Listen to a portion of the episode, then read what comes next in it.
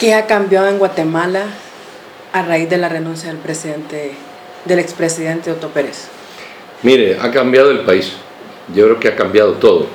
Y ha cambiado todo porque hasta que el presidente no renunció en el día de ayer, la dinámica de este país se podría decir que era la de un electroencefalograma plano. Este país no se movía por nada. En este país había 15 asesinatos diarios, cuando no más, 200 muertes de pilotos al año, cuando no más, eh, secuestros, violencia de maras, eh, crisis económicas, y nada se movía, era un electroencefalograma plano.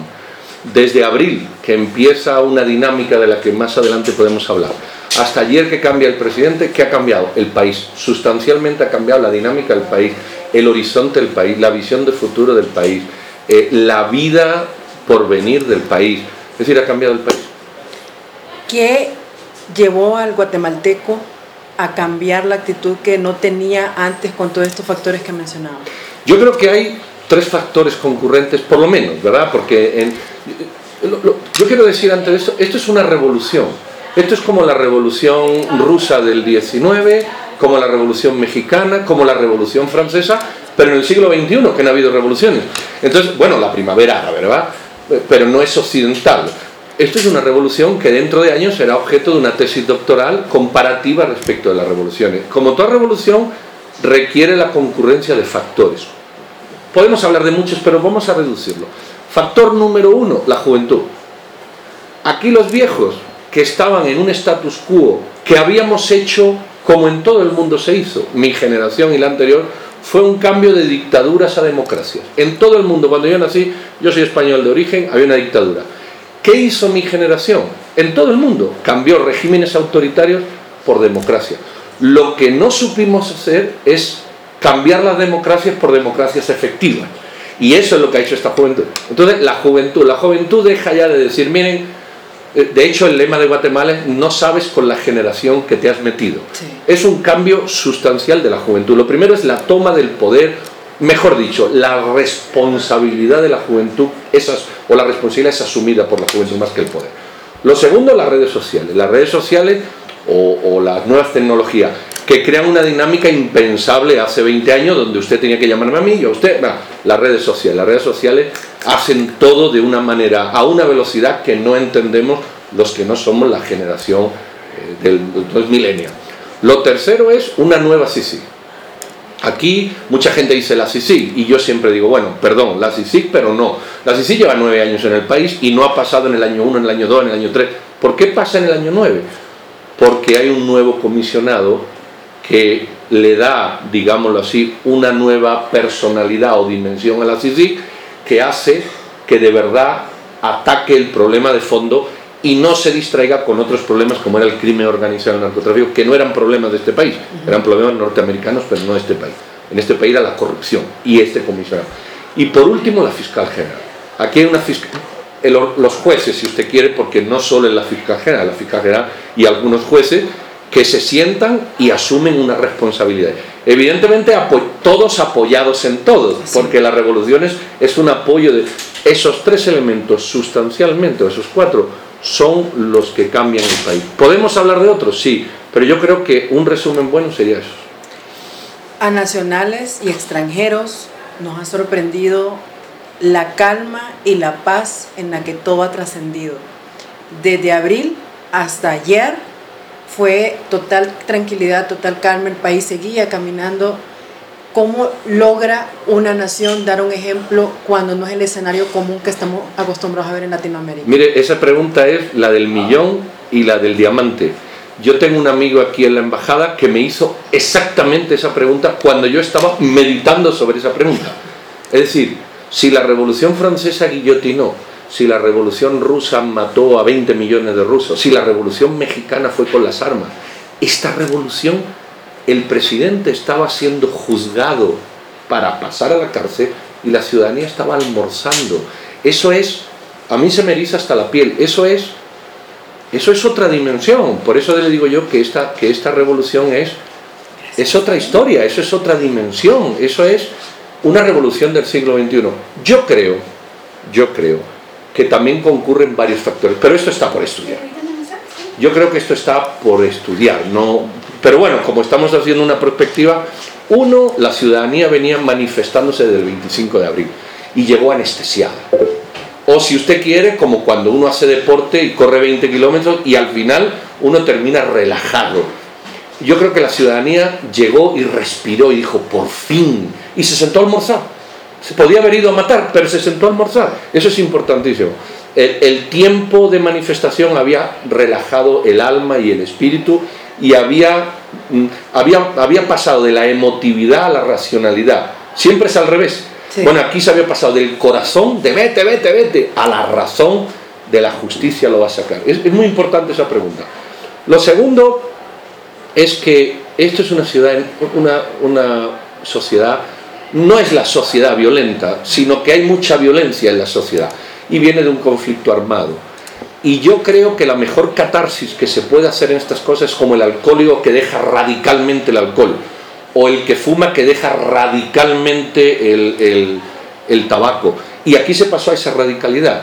La violencia que era el, botón de muestra pasó a repartir rosas y pedir por favor que dejaran pasar. Algo absolutamente anacrónico. A mí me recuerda esto un poco aquella, aquel chino de la plaza de Tiananmen, se llamaba, que se puso delante de un tanque y dio la vuelta al mundo. Era la violencia frente al pacifismo, en una imagen, ¿verdad? Esto es igual. Esto es una sociedad tachada de violenta, bueno, no solo tachada, somos el cuarto país de América Latina o el quinto más violento, o sea, no, no es por gusto, ¿Qué hace esto. Yo creo que es una catarsis interna del conflicto a la paz.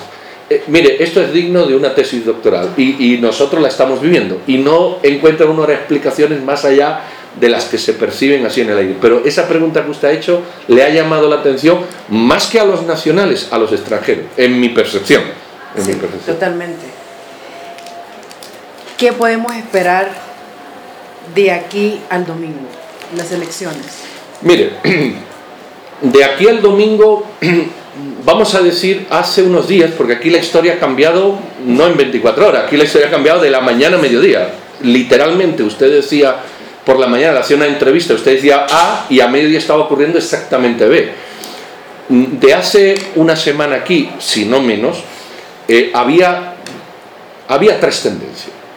Los que decían hay que ir a votar y hacer una práctica ciudadana del voto, y los que decían no hay que ir a votar por dos razones unos que decían no hay que ir a votar porque no queremos ser cómplices de este sistema. Y otros que decían no hay que ir a votar porque lo que queremos es un gobierno de transición para que el sistema cambie a través de una Asamblea Nacional. Pero bueno, sustancialmente había dos posturas, no votar y votar. Bueno, ¿qué ocurre a partir de ayer? A partir de ayer, cuando el presidente es capturado, enjuiciado, encarcelado, bueno, y seguimos en ese proceso, la gente se inclina más por el que, por el que votar.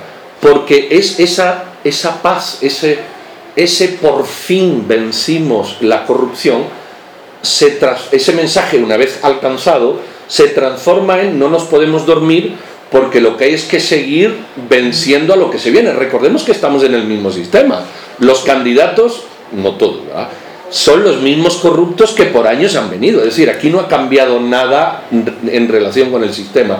Entonces hay un cambio, un giro pequeño si quiere de, oiga, oiga, cuidado, ahora hay que cambiar el futuro. Y el futuro pasa por votar y cambiar. Pero además eso, incrementa el nivel de, llamada a la participación en el voto. Pero hay otra cosa que lo incrementa más, que es que el principal candidato en la oposición, que es el partido líder, señalado por muchos ciudadanos de, ser un, un partido autoritario, del tipo de los autoritarios que conocemos en América Latina y absolutamente rechazado, eh, se, le, se, le, se les indica de ser el culpable de una llamada al abstencionismo. ¿Por qué? Porque las encuestas que salen ayer lo ponen muy mal y el abstencionismo le favorece en un cálculo matemático que usted haga. Entonces, ¿qué hace la ciudadanía? Rechazar eso y volver a decir, pues entonces, vamos a votar más. ¿Qué se espera para el domingo? Yo creo que una muy alta. Posiblemente podemos hacer historia también, bueno, historia nacional, ¿verdad? En los índices de participación que no pasan normalmente del 60 y tanto en la primera vuelta y del 40 y tantos en la segunda.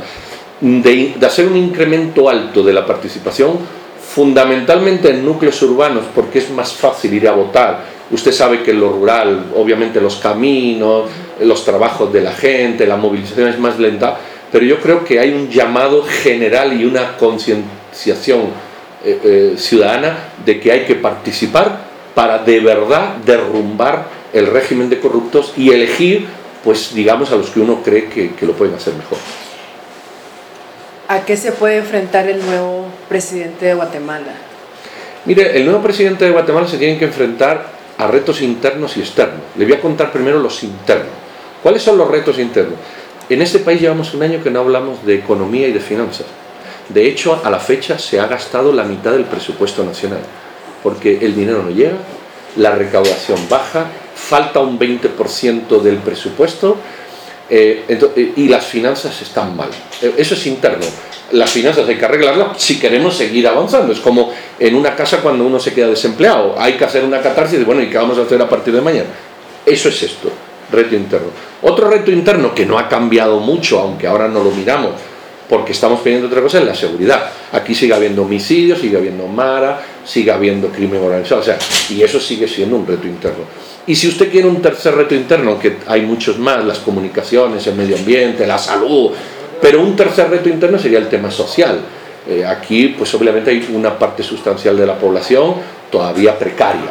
También podemos hablar de eso, de educación, salud y muchos retos, pero esos son retos internos. El que entre tiene que decir, bueno, eh, sigamos, que aquí nos quedamos.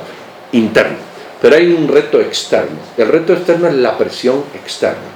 Si hemos dado un paso sustancial para reducir la corrupción, el, gobernante va a seguir recibiendo presión. Internacional en menor medida, pero sobre todo ciudadana. El ciudadano va a seguir, eh, eh, yo no me conformo con esto. Ahora yo quiero que, es decir, y el que entre, el que entre lo tiene difícil. Solo los retos internos no los hemos podido solucionar en 40 años. Los externos, que es eso mismo y además de mejor calidad, evidentemente es muy difícil y yo creo que se va a hacer un pacto social de comprensión, donde el que entre va a tener que ser muy honesto y decir, miren, yo voy a estar aquí cuatro años, ¿qué puedo hacer? Lo que puedo hacer, queremos cambiar la ley electoral, cambiémosla. Queremos mm, poner más dinero en las escuelas, pongamos, pero ya no se puede hacer nada más, disculpe, ya no se puede hacer nada más.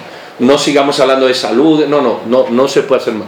Dos o tres cositas, estos cambios en el mundo tardan entre 10 o 20 años, que es una generación, por cuestiones que sobra explicar, y entonces el ciudadano tiene que aprender que las exigencias tienen que seguir, pero al ritmo posible. Eh, yo por ahí dibujaría el panorama. Un pacto social nuevo con, con metas posibles.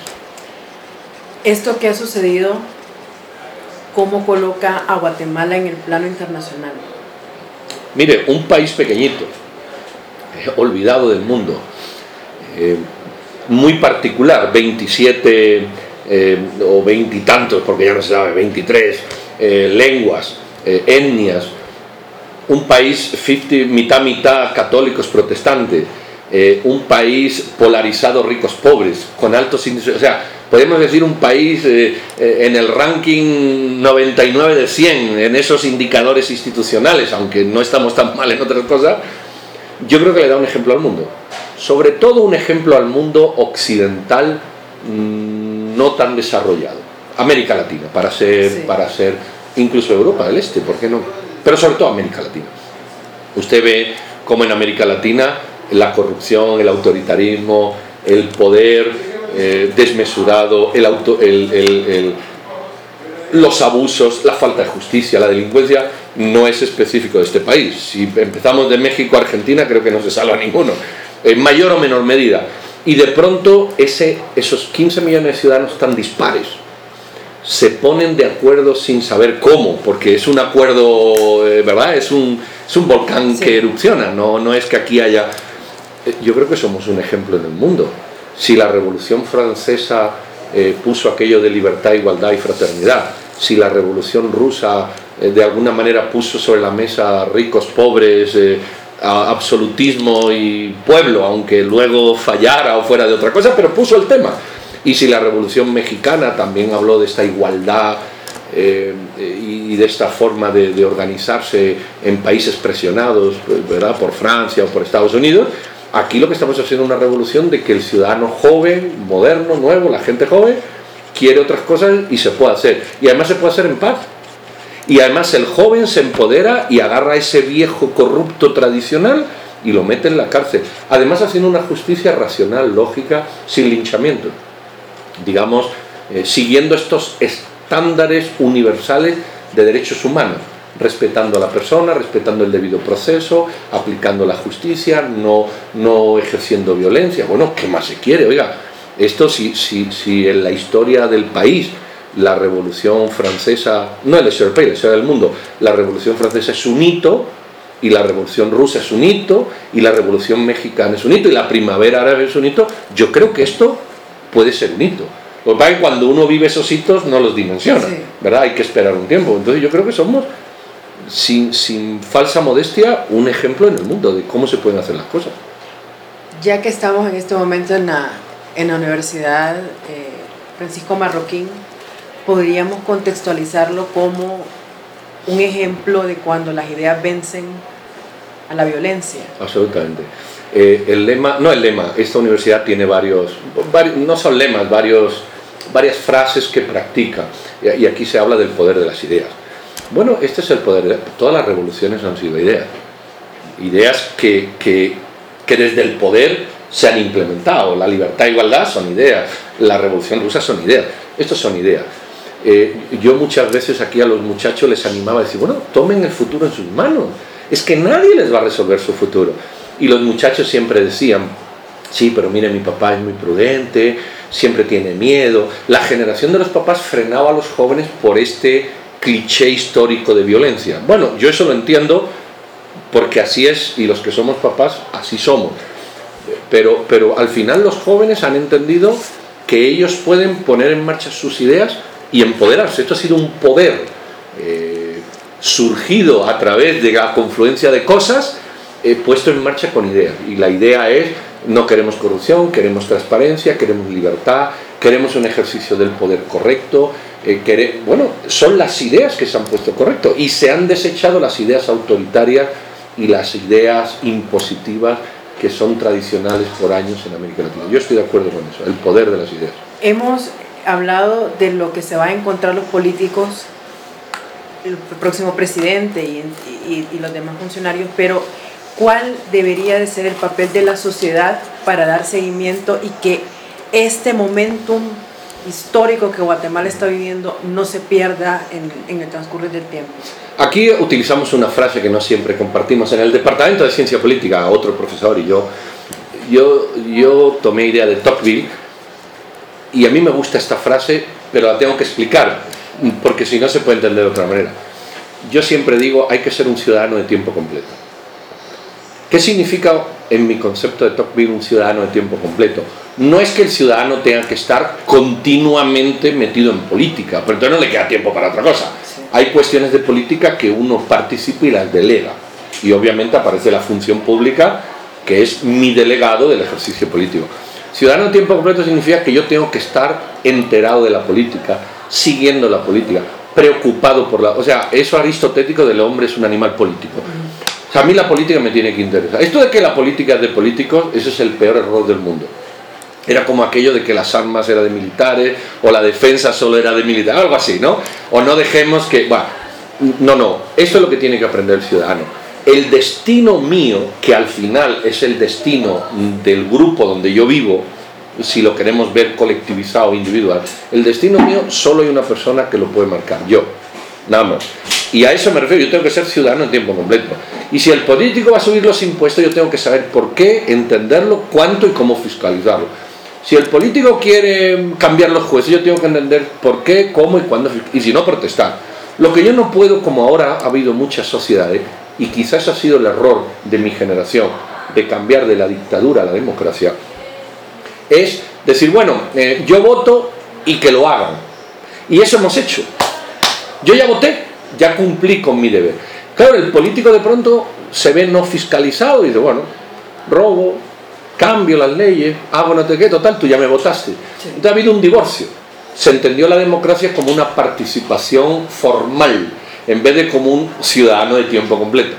Entonces, ¿qué tiene que hacer la ciudadanía? Entender que hay una responsabilidad 24 horas de preocuparse, que no significa que solo te preocupes en eso, pero sí tienes que leer las noticias, entender, platicar, y yo creo que a partir de ahora el ciudadano mm, mm, va a ser eso, ciudadano en tiempo completo, fiscalizador y entendedor de lo que el político hace, que no tiene que ser otra cosa que lo que él le diga que haga. Entonces le va a restar la autoridad de decisión arbitraria al político y él se va a apoderar de ella. Eso es un acto inconsciente, pero creo que cuando ese clic en la mente cambia es muy importante porque el político se ve fiscalizado y el ciudadano se ve empoderado. Y eso es lo que va a ocurrir.